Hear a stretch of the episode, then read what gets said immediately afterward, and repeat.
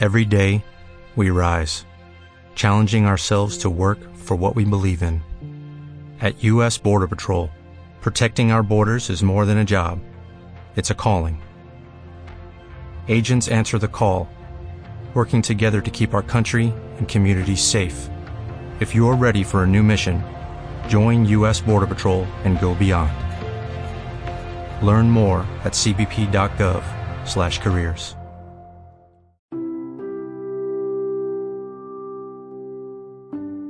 Hola, bienvenidos a Libelar. Vuelan las palabras.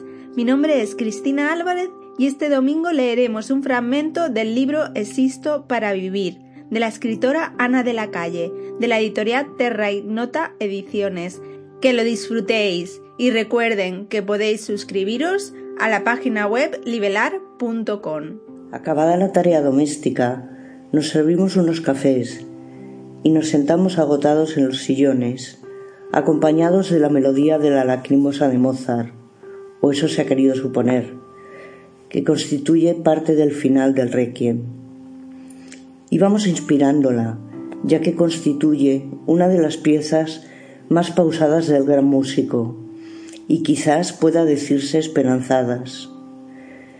Porque a pesar de ese tenue tinte tranquilizador, inducía la melancolía, y ésta denota un cierto horizonte en cuanto solo se puede añorar, sentir nostalgia de lo bueno y bello que hemos experimentado en algún instante precedente.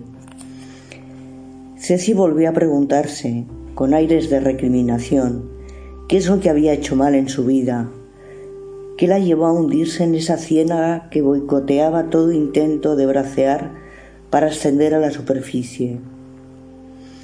Yo, con un tacto supino pero sin desaprovechar esa ocasión más templada, le sugerí que tal vez menospreció su valía y se dejó arramblar por la tentación de existir sin esfuerzo, aceptando un trabajo fácil que dio al traste con la posibilidad de abrirse un espacio, un vericueto sin duda, a través de su licenciatura en sociología, que a buen seguro le hubiera a la postre proporcionado un campo profesional más satisfactorio, motivador y estimulante.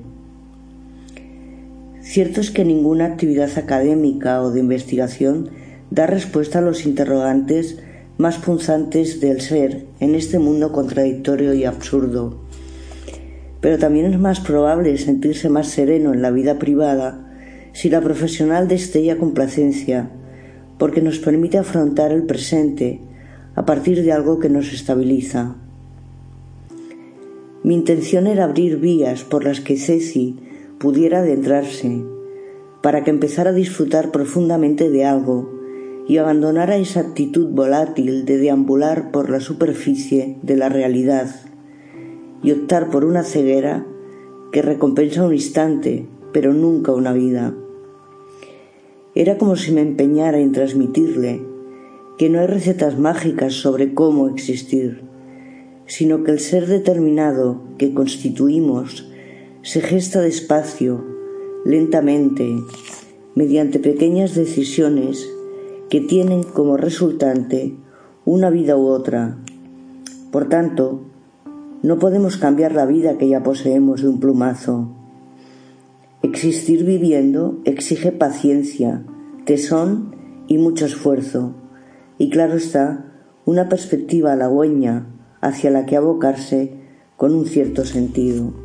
Y esto ha sido todo por hoy. Recuerda que pueden enviar sus textos o audios a podcast.libelar.com.